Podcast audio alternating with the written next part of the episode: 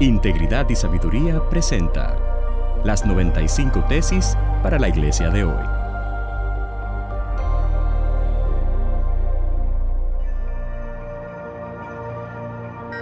Tesis número 55 para la iglesia latinoamericana de hoy. Muchas iglesias han trivializado la gloria de Dios y por tanto sufren sus consecuencias. En nuestros días es alarmante la facilidad con que la gente habla acerca de la gloria de Dios.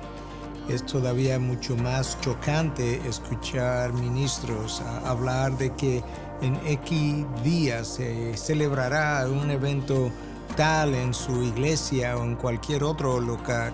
y se anuncia que ese día descenderá la gloria de Dios y se invita a la gente a venir porque se va a encontrar con la gloria de Dios. Y yo creo que cuando nosotros hablamos de esa manera, nosotros no solamente estamos trivializando la gloria de Dios, sino que lo estamos haciendo porque no entendemos lo que es la gloria de Dios y de qué manera ella se ha manifestado.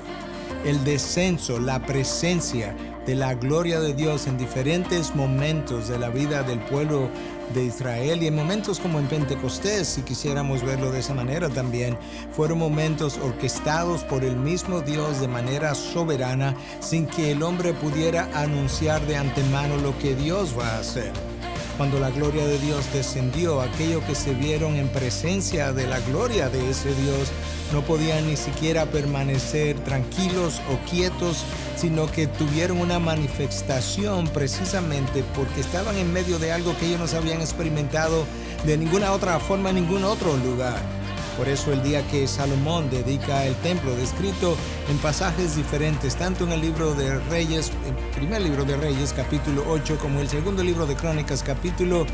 7, ah, en esa ocasión, cuando la gloria de nuestro Dios descendió, el humo que llenó aquel lugar fue tal